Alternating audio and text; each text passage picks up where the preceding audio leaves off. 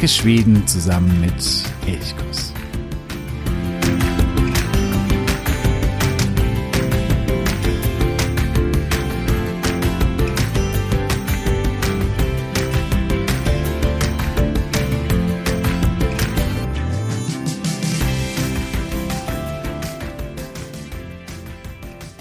Wo soll ich anfangen? Der Sonne, die mitten in der Nacht durch das nach Norden ausgerichtete Fenster scheint und mich wach hält? Bei der Sommerhitze von 30 Grad und dem dicken Sonnenbrand, den ich mir auf einer Wanderung hole, weil ich damit einfach nicht gerechnet habe? Die Begegnung von mir als Wanderer und Skifahrern im Frühsommer? Oder doch eher bei der nicht greifbaren Weite und Stille? Lappland ist anders. Lappland fordert einen, Lappland fordert deine Sinne und Lappland ist wirklich etwas ganz Besonderes. Das Land der Mitternachtssonne, das Land der Samen und Schwedens nördlichste Region. Und dorthin, nach Lappland, möchte ich heute mit dir, ich sage hey und herzlich willkommen zu einer weiteren Folge von Elchkuss, dem Podcast. Mein Name ist Jo und ich freue mich sehr, dass du heute wieder dabei bist. Wir sind ja mittlerweile nun schon äh, seit vielen Wochen auf den Spuren von Nils Holgersson durch Schweden unterwegs. Jetzt endlich erreichen wir wirklich den ganz hohen Norden. Wir waren in der letzten Folge, die über Nils Holgersson ging, das war vor Weihnachten, ja bereits in Wester- und Norrbotten, das ist auch auf der Höhe von Lappland, aber eben der Küstenstreifen an der Ostsee. Und jetzt gehen wir ins Landesinnere, etwas in die höheren Regionen und hier kommen wir eben nach Lappland.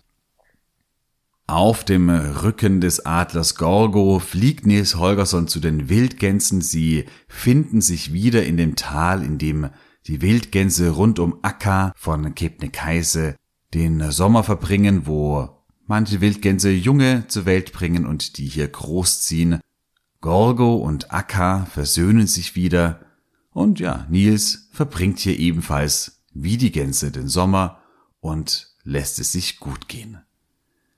Gemeinsam mit Gorgo und mit Akka macht er aber auch verschiedene Ausflüge. Weniger mit Martin, denn Martin ist vollkommen mit Dünfin und seinen Jungen, die er bekommen hat, beschäftigt. Aber eben mit Gorgo und Akka. Dort macht er verschiedene Ausflüge, unter anderem auch zum Malmberget, der etwas außerhalb des Ortes Jellivare liegt. Und hier trifft er auf Osa und Lille Matz, den kleinen Matz. Und damit wechselt Selma Lagerlöf erst einmal die Perspektive und lässt Nils Holgersson zunächst einmal beiseite und wir folgen nun Osa und dem kleinen Matz und deren Geschichte. Dazu verlassen wir erst einmal wieder Lappland und springen zurück in den Süden nach Smoland. Denn Osa und Matz wachsen hier in Smoland als Kinder eines Handwerkers auf. Sie haben vier weitere Geschwister, ein Vater und eine Mutter. Der Vater ist ein unterhaltsamer Kerl, lustig, sie haben ein schönes, gutes Familienleben, halten zusammen, sind zwar eher arm, aber können sich eben trotzdem relativ gut über Wasser halten. Eines Tages besucht eine alte, kränkliche Frau die Familie und sie bittet um Herberge. Die Familie nimmt sie natürlich auf, und die Frau wird aber immer kränker. Und irgendwann sagt sie, dass ein Fluch auf ihr laste. Und die Familie sollte sie rausschmeißen, ansonsten würden auch sie noch krank werden und der Fluch würde sich auf die Familie übertragen. Aber die Familie sagt nein. Diese Frau ist krank, sie ist alt, wir pflegen sie, sie bleibt bei uns, wir schmeißen sie auf gar keinen Fall heraus. Es sind wirklich gute Menschen, die Familie von Osa und Mats. Nach einiger Zeit stirbt aber die Frau, sie wird begraben und dann beginnt ja das Unglück dieser Familie. Denn nach und nach sterben auch die vier Geschwister von Osa und Mats. Eines nach dem anderen. Sie werden krank, immer kränker, fangen an zu husten und irgendwann mal sind sie tot. Der Vater verliert all seine gute Laune, seinen Optimismus, den er eigentlich hatte. Er verzweifelt mehr und mehr und eines Tages ist er einfach verschwunden. Er verlässt die Familie, haut ab, weil er das alles einfach nicht mehr ertragen kann. Die Mutter mit den zwei verbliebenen Kindern, also Osa und Mats, zieht nach Skone, also noch weiter in den Süden, ganz in den Süden, um dort auf den Feldern Geld zu verdienen. Sie bewohnen dort ein kleines Zimmer, aber auch die Mutter stirbt bald nach der Ankunft und so sind die beiden Kinder Osa und Mats gerade mal so irgendwo um die zehn Jahre herum ganz auf sich alleine gestellt. Aber sie kämpfen sich durch. Manch andere Erwachsene sagen, Osa, die wirkt schon richtig wie eine erwachsene Frau. Sie werden immer selbstständiger und sie versuchen irgendwie ihr Schicksal in die Hand zu nehmen. Und eines Tages kommt ein ja, Vortragsreisender, ein Mediziner vorbei und sie gehen auch dorthin und hören diesem Vortrag zu. Dieser Mann spricht über die Tuberkulose, die durchs Land zieht. Eine Krankheit, eine ansteckende Krankheit, die vor allen Dingen die Lunge befällt und ja, man dann, wenn man dabei erkrankt ist, wenn es einen schlimm erwischt, man ebenso nach und nach einfach wegstirbt. Eine Krankheit, die im 19. Jahrhundert eigentlich fast alle Länder in Europa und nicht nur in Europa, auch eigentlich weltweit erfasst hat und vor allen Dingen in den ärmeren Regionen dort wo man eng und dicht aufeinander lebte, dort wo es mit der Hygiene schwierig war, dort grassierte die Krankheit ganz besonders, die Tuberkulose. Es war Robert Koch, der das Bakterium fand und entdeckte. Dafür erhielt er auch den Nobelpreis. Und das Bakterium konnte sich auch über frische Milch verbreiten. Und im 19. Jahrhundert begann man zum Beispiel allmählich die Milch auch zu pasteurisieren und dadurch äh, fiel dieser Übertragungsweg weg und so konnte man ab dieser Zeit so nach und nach das Bakterium und die Krankheit damit immer weiter zurückdrängen. Osa und Mats wissen davon aber nichts. Sie glauben, ihre Geschwister, ihre Mutter, die seien an diesem Fluch der alten Frau gestorben und auch ihr Vater glaubt genau das. Und jetzt hören sie bei diesem Vortrag von dieser Krankheit und sie fragen danach den Vortragenden, ob denn auch ihre Geschwister und ihre Mutter vielleicht in dieser Krankheit gestorben sein könnten. Sie beschreiben, wie es ihnen ging, und der Mediziner sagt, das klingt sehr nach Tuberkulose.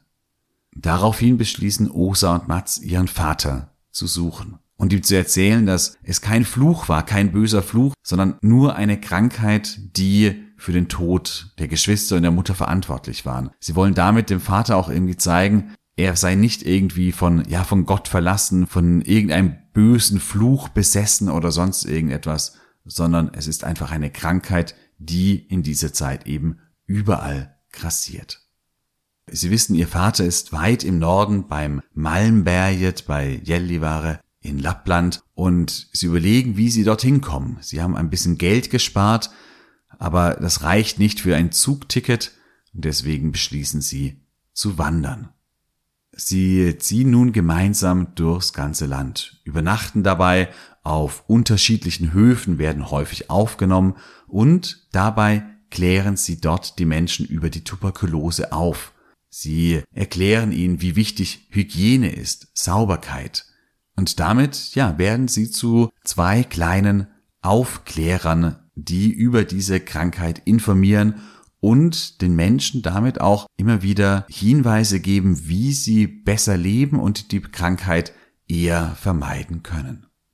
Unterwegs sind sie immer mal wieder ähm, Nils Holgersson begegnet. Einmal haben sie einen kleinen Schuh gefunden, wussten nicht genau, woher dieser Schuh kommt. Einmal, als sie bei der Schneeschmelze, als das Eis gebrochen ist, mitten auf dem zugefrorenen See waren, da hörten sie von oben irgendwo eine Stimme, die ihnen immer sagte, auf welche nächste Eisscholle sie springen müssen. Also es gab immer wieder mal kleine Begegnungen, ohne dass Nils und Osan Matz sich tatsächlich begegnet wären. Das ändert sich nun beim Malmberget. Sie erreichen diesen Ort, aber ihr Vater ist nicht dort. Sie finden aber seine kleine Karte, die kleine ärmliche Hütte, in der er lebt, und sie beziehen sie und wollen dort auf ihren Vater warten, bis er irgendwann mal wieder zurückkommt. Aber während dieser Zeit, in der sie warten, geschieht das Unglück, denn der kleine Matz stirbt. Er kommt eines Tages der Grube, der Eisenerzgrube in Malmberget zu nahe, dort wird gerade gesprengt und ein herumfliegender Gesteinsbrocken trifft ihn am Kopf. Niemand bemerkt ihn zunächst, er liegt dort einfach und verblutet fast, bis ein kleiner Gnom, ein kleiner Däumling, die Bergarbeiter darauf aufmerksam macht, dass dort hinten ein kleines Kind liege. So erzählen sie es zumindest später. Und sie finden wirklich den kleinen Matz, aber es ist zu spät. Sie bringen ihn zwar noch zurück zu Osa in die kleine Hütte, sie können sich noch verabschieden, Matz und Osa, aber dann stirbt er. Osa nimmt all ihr Erspartes zusammen, um ein richtig großes Begräbnis zu feiern. Viele Bergbauarbeiter und ihre Familien kommen zu dieser Beerdigung. Das ist ein wirklich trauriger Moment. Vieles in Nils Holgersson ist ja wirklich ja auch eher für Kinder. Es ist fröhlich, manchmal auch amüsant und witzig. Und hier ist es wirklich so ein Moment, wo man, ja, wo die Tränen ein bisschen kullern können. Ich möchte an dieser Stelle erst einmal mit der Erzählung von äh, Nils Holgersson und vor allen Dingen von Osa und Mats unterbrechen und in der nächsten Folge, da wird es weitergehen. Sie, also Osa, wird nämlich weiter nach Kiruna ziehen und dort wird sie auch auf ihren Vater treffen. Aber mit diesem nördlichen Teil von Lappland, also Kiruna und Abisko, Kebnekaise, der höchste Berg Schwedens, mit all dem möchte ich mich erst in der nächsten Folge beschäftigen, denn Lappland ist so groß, dass es eigentlich nicht möglich ist, das irgendwie in eine Folge zu packen. Wir bleiben heute erstmal im ja, südlichen Teil. Ich würde mal sagen, das ist das südliche Dreiviertel, also eine riesengroße Gegend von Jellivare und alles, was südlich davon liegt. Darüber will ich heute ein bisschen sprechen und dich heute da ein bisschen mit in diese Region nehmen. Und wie gesagt, der Rest kommt dann in der nächsten Woche. Bleiben wir erstmal beim Malmberget. Dieser Berg bei Jellivare, schon nördlich des Polarkreises gelegen, ist einer neben Kiruna einer von zwei Orten, die es nur aufgrund des Eisenerzabbaus gibt. Die schwedische Bevölkerung zog dorthin so ab dem 18. Jahrhundert. Ende des 17. Jahrhunderts entdeckte man das Eisenerzvorkommen im Malmberget und daraufhin zogen mehr und mehr Schweden nach Lappland. Davor war die Region eigentlich nur von den Samen, also von der skandinavischen oder der nordskandinavischen Urbevölkerung bewohnt und mit dem Fund des Eisenerzes ziehen nun auch schwedische Siedler Richtung Norden. Es bildet sich daraufhin der Ort Gällivare, hat heute ungefähr 10.000 Einwohner, also sind keine großen Orte. Auch Kiruna, der größte Ort Lapplands, hat nur ungefähr 16.000, 17.000 Einwohner. Alle Orte in Lappland sind sehr klein, sind maximal Kleinstädte. Große Städte gibt es in Lappland nicht. Gällivare ist mehr oder weniger mittlerweile zusammengebaut mit Malmberget. Das war ursprünglich aber ein eigenständiger Ort, der direkt eben bei der Grube dann äh, entstand. Zunächst einmal im 18. und auch im frühen 19. Jahrhundert wuchs dieser Ort zwar aber sehr, sehr langsam, denn es war schwierig, umständlich, teuer, das Eisenerz aus dieser völlig abgelegenen Region irgendwie Richtung Küste zu bringen und wovon man es dann irgendwie mit Booten weiter Richtung Süden transportieren konnte.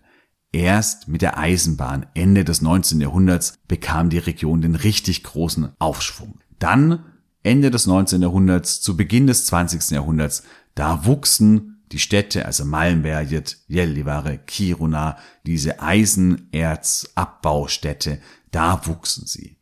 In Malmberget gibt es heute noch ein schönes Freilichtmuseum Koksdorn heißt das. Und diese Koksdorn ist ein, ja, ein Freilichtmuseum, eine Rekonstruktion der Bebauung, wie man eben Ende des 19. Jahrhunderts lebte. Und das sind meistens sehr kleine Hütten, teilweise eher Löcher, irgendwie schnell zusammengezimmert, schnell hochgezogen, damit die Arbeiter dort irgendwo unterkommen konnten. Solltest du mal dort sein, dann würde ich auf jeden Fall hier nach Koksdorn gehen nach Gällivare kann man gut kommen mit der Inlandsbahnern. Also wenn man mit dem Zug fährt, die Inlandsbahnern, auf die gehe ich nachher noch ein bisschen genauer ein, die kommt von Süden und endet hier, kreuzt sich hier mit der Malmbahnern, die ja, Eisenerzbahn. Das heißt, ist auch ein wichtiger Kreuzungspunkt von zwei oder den beiden einzigen Eisenbahnlinien hier im Norden. Es wird ja häufig davon gesprochen, dass Kiruna umgezogen werden muss, weil die Schächte zu weit unter die Stadt getrieben worden sind und nun Einsturzgefahr besteht oder auch schon mancherorts der Boden sich absenkt. Und in Kiruna, da komme ich nächste Woche noch drauf zu sprechen, wird auch aktuell der, ja, der Ortskern umgesiedelt. Aber, und das wird häufig dabei ein bisschen vergessen, Malmberget hat genau das gleiche Schicksal. Malmberget ist natürlich deutlich kleiner, hat nur eineinhalbtausend Einwohner ungefähr, aber auch hier wurden schon viele Häuser abgerissen und auch schon einige umgesiedelt, weil auch hier die Einsturzgefahr aufgrund der Schächte, der unterirdischen Schächte zu groß geworden ist. Ich habe vorhin schon gesagt, dass bevor die schwedischen Siedler aufgrund des Eisenerzabbaus nach Norden gezogen sind, dass da das Land eigentlich nur von der schwedischen Urbevölkerung, den Samen, besiedelt worden war. Man äh, sagt Samen, nicht Lappen. Bei Selma Lagerlöf wird noch von den Lappen gesprochen. Das ist aber mittlerweile als politisch inkorrekt äh, markiert, da es eben die Bezeichnung der Schweden für diese Bevölkerung war und nicht die eigene, die Selbstbezeichnung. Und dadurch wird das eher als kolonialistisch, als aufgedrückt, aufgefasst und eben häufig auch als Beleidigung wahrgenommen. Die Samen nennen sich eben Samen und das Land, das sie bewohnen, ist auch nicht Lappland oder die Lappmark, sondern Sapmi. Das meint dann aber nicht nur die historische Landschaft Lappland in Schweden, sondern eben auch Teile von Nordnorwegen, Teile von Nordfinnland bis hin von äh, russischen Gebieten, also rund um Murmansk auf der Kola-Halbinsel. All das ist Sapmi, das Land der Samen. Diese Samen gelten als Urbevölkerung, lebten schon seit mehreren tausend Jahren in dieser Region, traditionell von der Rehzucht lebend, aber nicht alle. Also es ist nicht so, dass alle Samen komplett von der Rehzucht leben. Das sind heute ungefähr zehn Prozent. Mehr sind das nicht. In Schweden leben heute ungefähr 35.000 Samen. Es wird eine ausführliche Episode über die schwedische Urbevölkerung und deren Geschichte am 6. Februar geben. Das ist nämlich der Nationaltag der Samen und da werde ich mich nochmal ausführlicher den Samen widmen. Heute soll es mehr um die Landschaft Lappland, also die historische Landschaft gehen und nicht um Sapmi an sich, weil das, wie gesagt, eine viel, viel größere Region ist, sondern es geht um die Landschaft. Lappland ist die größte Landschaft Schwedens. Circa ein Viertel der gesamten Landesfläche.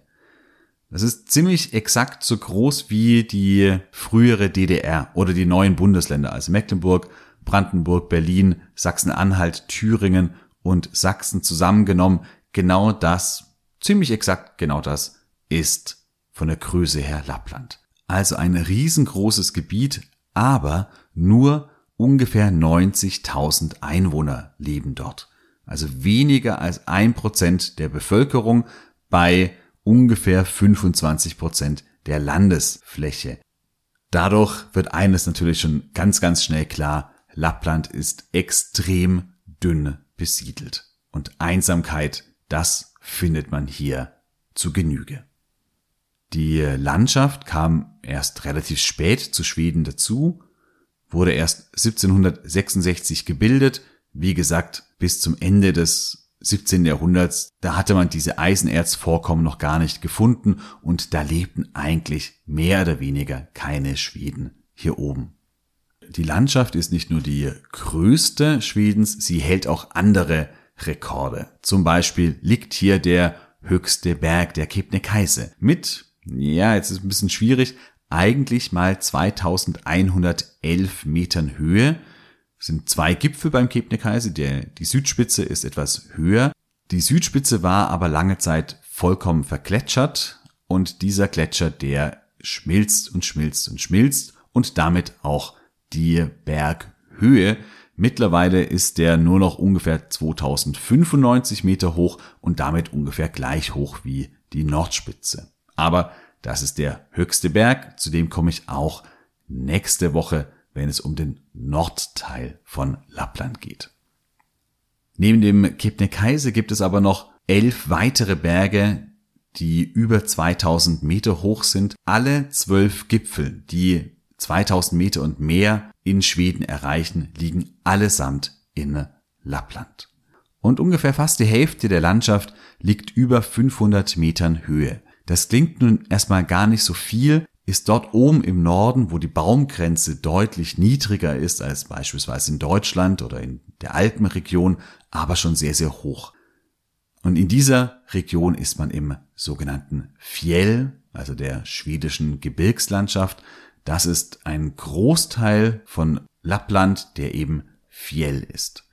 Andere Regionen sind Tundra und dann gibt es noch eine dritte Region, das ist ein bisschen weiter unten. Das sind Waldlandschaften, viel Nadelwald natürlich, aber auch große Birkenlaubwälder.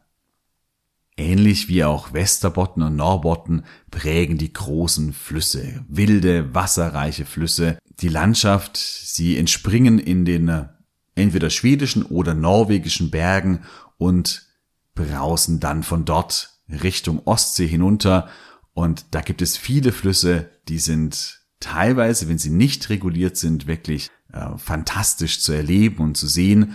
Oftmals sind sie aber auch verbaut und werden eben für die Wasserkraft genutzt. Neben dem äh, Bergbau ist die Wasserkraftenergie das zweite, ja, entscheidende industrielle Element für Lappland. Die Wasserkraft ist nun einmal eben, ja, ein ganz wichtiger, ich sage jetzt mal, Rohstoff eben, den man hier im Norden findet. Beides, sowohl die Wasserkraftwerke als auch der Bergbau, haben der Region einerseits viel Gutes gebracht, in Form von Arbeitsplätzen, damit auch einer gewissen Form von Wohlstand, aber beide haben natürlich auch große Wunden in die Natur gerissen. Und gerade bei einer Landschaft, die so sehr von der Natur auch lebt, ist das besonders auffällig. Ungefähr auf halber Höhe oder noch ein bisschen weiter oben zieht sich der Polarkreis durch Lappland hindurch.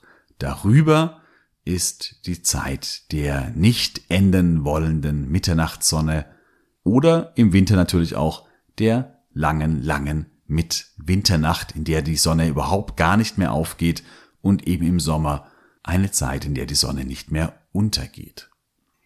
Im Winter kann es extrem kalt werden. Temperaturen bis zu minus 40 Grad sind möglich. Das sind natürlich Extremwerte, aber minus 20 beispielsweise ist durchaus geläufig und kommt relativ häufig vor. Im Sommer kann es aber auch extrem warm bis sogar heiß werden. 30 Grad sind keine Seltenheit. Und ich bin damit eingestiegen. Ich habe mir in Lappland mal einen mega Sonnenbrand geholt, weil ich die Wirkung der Sonne, die Kraft der Sonne dort oben völlig unterschätzt habe und keine Sonnencreme mitgenommen habe und ich war auf einer Wanderung und es war richtig heiß. Ich war mit kurzen Hosen, mit T-Shirt unterwegs und die Unterarme und die Waden, die waren dann etwas verbrannt. Leider. Also da muss man tatsächlich aufpassen. Es kann wirklich heiß werden im Sommer. Die Landschaft Lapplands ist aufgrund der unterschiedlichen Natur, also von den Wäldern über die Tundra bis hin zum Fjell, natürlich sehr unterschiedlich, aber es gibt dann doch so ein paar Beschreibungen, die vielleicht auf alles zutreffen. Und das Entscheidende ist diese endlose Weite. Es sind selten tiefe Täler oder steil aufragende Berge, wie in den Alpen beispielsweise, sondern meistens oder oftmals steigen die Berge relativ sanft an und dadurch hat man aber so ein Gefühl von so einer Endlosigkeit. Das ist alles so endlos weit und hat dadurch auf mich schon eine fast ja magische Wirkung. Dazu kommt die Einsamkeit. Ich habe schon Wanderungen in Lappland gemacht, wo ich wirklich nicht einer einzigen Menschenseele begegnet bin. Und wenn man mal jemanden begegnet, dann sind es vielleicht zwei, drei, vier, fünf Menschen innerhalb eines Tages. Das kann so sein. Es kann auch anders sein. Da komme ich auch noch nächste Woche darauf, wenn man beispielsweise den Kungsläden südlich von Abisko mitten im Sommer geht. Da kann es durchaus auch recht voll werden. Aber das kommt in der nächsten Folge. Manchmal ist Lappland ganz eintönig und einfarbig. Vor allen Dingen im äh, Winter, wenn äh, der Schnee liegt, dann ist die Landschaft eben schwarz-weiß und noch vielleicht grau dazwischen. Im Frühling ist es dann eher so braun-grün, das geht eigentlich bis in den Frühsommer hinein und dann im Herbst kommt die absolute Farbenpracht. Dann verfärbt sich alles rot und orange und gelb und in allen Farben und Lappland leuchtet dann in dieser Zeit. Deswegen auch jetzt vielleicht schon eine Empfehlung, wenn du gerade gerne wanderst oder auch Mountainbikes oder mit dem Fahrrad unterwegs bist, ist der Herbst, also der frühe Herbst, vor allen Dingen der September, eine sehr empfehlenswerte Reisezeit, weil eben du diese Farbenpracht hast und du keine Mücken mehr hast, aber dazu komme ich später auch nochmal. Was aber Lappland am meisten prägt, meiner Meinung nach, ist die Stille. Eine Stille, die man so ja häufig gar nicht mehr erlebt, weil man immer irgendwie etwas um sich herum hat. Verkehrslärm, Baulärm, Menschenlärm und dann ist man in Lappland und es ist wirklich still. Manche mögen genau das nicht, weil sie damit nicht zurechtkommen und andere lieben Lappland genau deswegen, wegen der Stille. Und auch wenn in Schweden beispielsweise die Handyabdeckung, also dass man ein Netz hat, eigentlich im südlichen Bereich selbst irgendwo mitten im Wald oder auf den Seen wirklich sehr, sehr gut ist, hier oben in Lappland gibt es durchaus einige Regionen, wo du keinen Handyempfang hast. Und das kann schön sein. Also Lappland ist dadurch sicherlich speziell und auch nicht für jeden etwas. Manche kommen mit Einsamkeit, mit Stille, mit Weite nicht zurecht. Wenn du dich aber darauf einlassen kannst, dann kann Lappland wirklich verzaubern.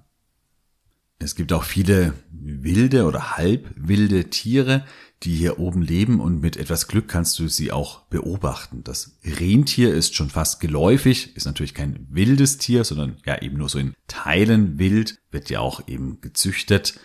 Dann aber natürlich auch den Elch, den kannst du hier auch sehen.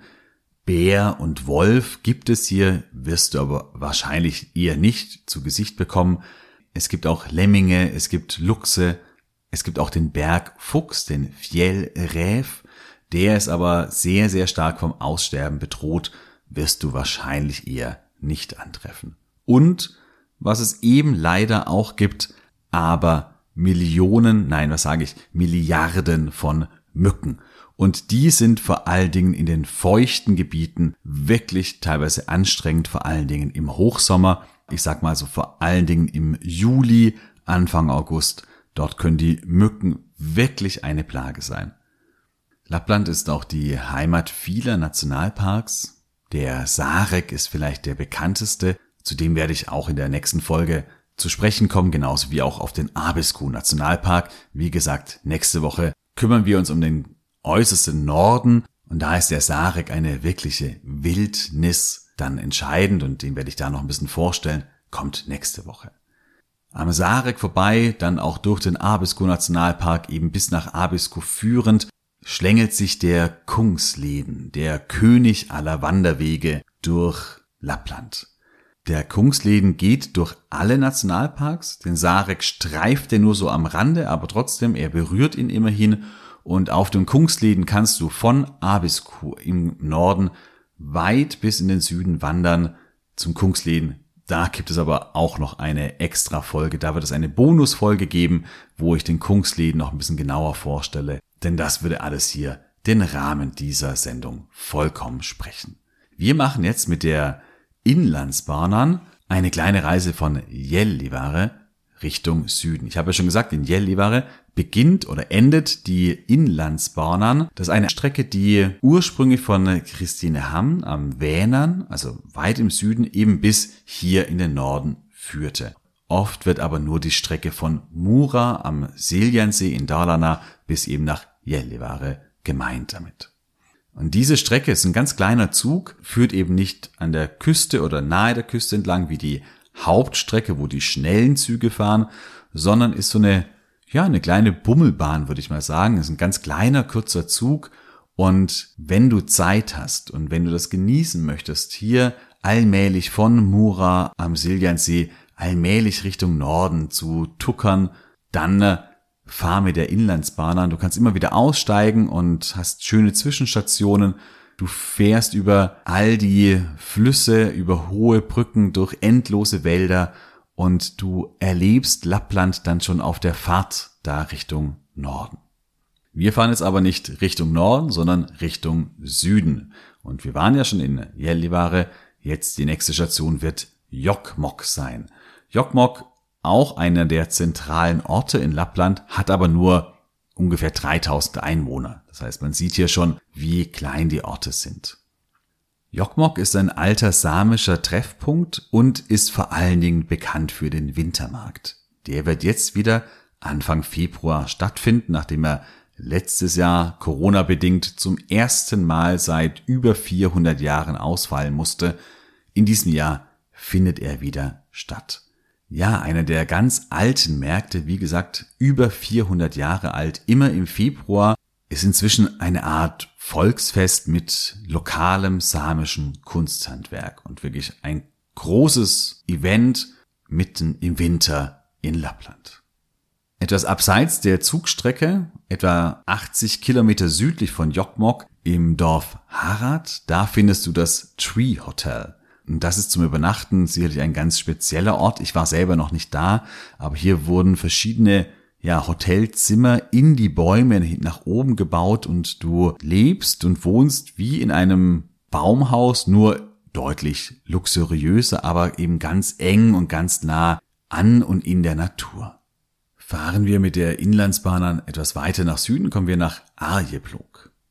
Hier, dieser Ort Arjeplog, ist vielleicht ein ganz guter Ort für leichtere Wanderungen. Also in Lappland kannst du wirklich große Mehrtagestouren machen. Das ist aber vielleicht nicht für jedermann oder für jede Frau etwas, sondern manche sagen, sie wollen einfach kleinere, leichtere Wanderungen einen halben Tag, maximal einen Tag lang machen. Und da ist Arjeplog vielleicht gar nicht so schlecht, denn hier ist man schon relativ schnell im Fjell drin und kann beispielsweise auf den Merkberget wandern. Man hat von dort einen fantastischen Blick auf die Schlucht des Merkforschen, immer wieder herrliche Aussichten, auch ins Fjell, wirklich ein sehr, sehr schöner Ort. Es gibt um Arjeplog auch viele Seen, große Seen und im Sommer kann man diese Seen auch mit dem Kanu natürlich entdecken und erforschen oder mit dem Kajak. Auch das wunderschön, weil da natürlich die Ruhe und die Stille nochmal auffälliger ist und nochmal intensiver ist, wenn man da mitten auf dem See ist und alles ganz, ganz, ganz weit weg scheint. Noch etwas weiter im Süden kommen wir nach Sorschele am Windelelven. Vom Windelelven habe ich schon mal kurz gesprochen, als wir bei Ymio waren. Dort in der Nähe von Ymio mündet der Windelelven in den Ümeelv und dann in das Meer. Der Windelelv ist komplett unreguliert, ein wirklich wilder Fluss, ein wunderschöner Fluss. Entlang dieses Flusses gibt es auch herrliche Wandermöglichkeiten. Und von diesem Ort, also Sorschele, kommt man auch relativ schnell ins Windelfjell. Wenn man Richtung norwegische Grenze weiterfährt, da braucht man dann den Bus oder ein Auto. Und das Windelfjell ist Schwedens größtes Naturreservat. Es gibt hier drei Gebirgsmassive, aber nur eines davon, das Norrasturfjellet, hat markierte Wanderwege. Die anderen beiden haben keine Wanderwege. Man kann eigentlich dort trotzdem wandern, wenn man sich gut auskennt, wenn man auch mit Karte und Kompass vor allen Dingen zurechtkommt. aber es gibt keine markierten Wanderwege. Im Norrasturfjellet, dort führt zum Beispiel der Kungsleden hindurch. Hier kann man wunderschön wandern, im Winter natürlich auch Skifahren oder Schneescooter fahren. Ich bin selbst kein Jäger und auch kein Angler, aber wohl muss das Norrasturfjellet im Windelfjell auch ein Paradies für Jäger und für Angler sein. Wenn man hier oder auch anderswo in Lappland auf den Wanderwegen oder auf dem Kungsleden vor allen Dingen unterwegs ist, dann äh, kannst du immer in den sogenannten äh, STF-Wanderhütten übernachten. STF ist äh, Svenska Turistvereningen und diese Vereinigung ist ein bisschen ähnlich wie das deutsche Jugendherbergswerk. Auch mit dem Jugendherbergsausweis kriegst du dort auch Rabatt. Und das wurde auch in Lappland gegründet oder um die Fjellregion von Lappland auch zu erschließen und dass man dort eben wandern und unterwegs sein kann. Genau dafür wurde das ursprünglich gegründet.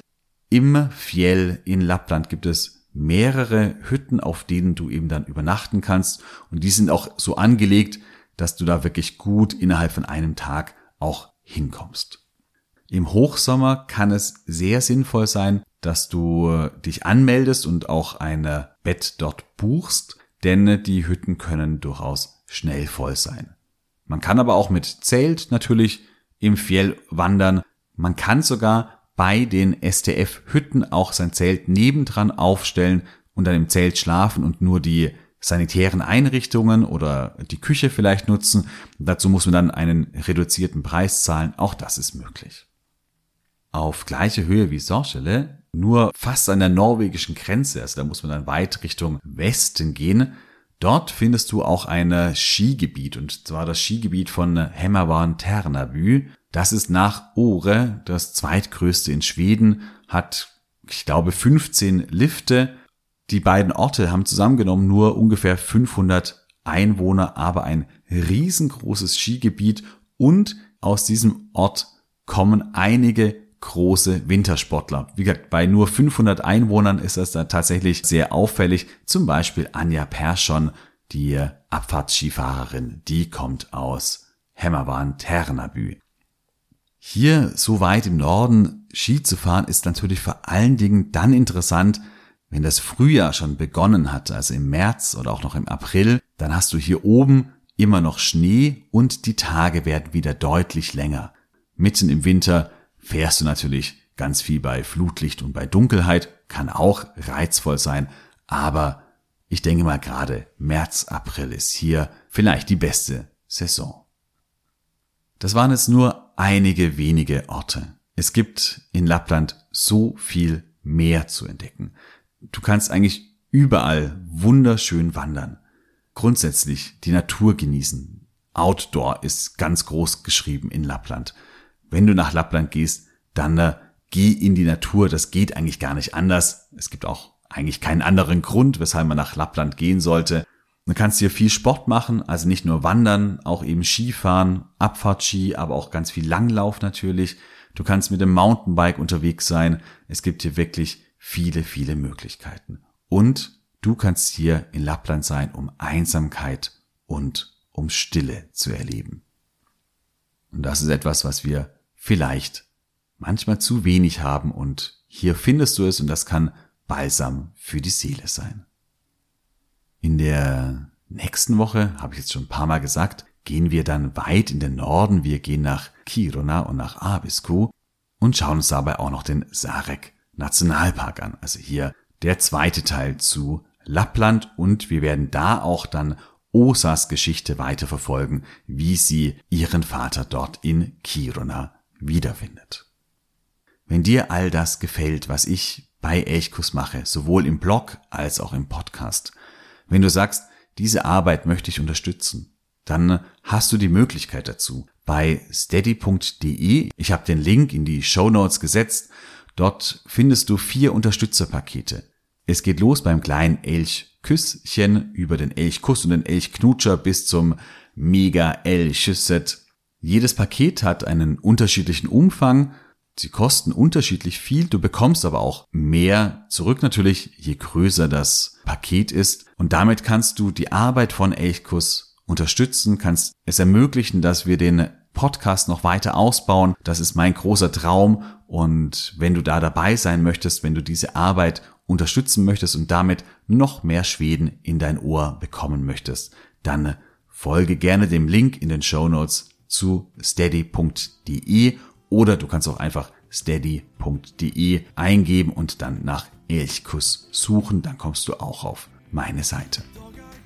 Über jede Unterstützung freue ich mich riesig, sage hier schon Tüßen, Tüßen, Tack. Ich wünsche dir nun eine wunderschöne Woche, vielleicht auch den ein oder anderen ganz stillen Moment und ein bisschen Träumen von Lappland. Hatte so braun wie Hirsch.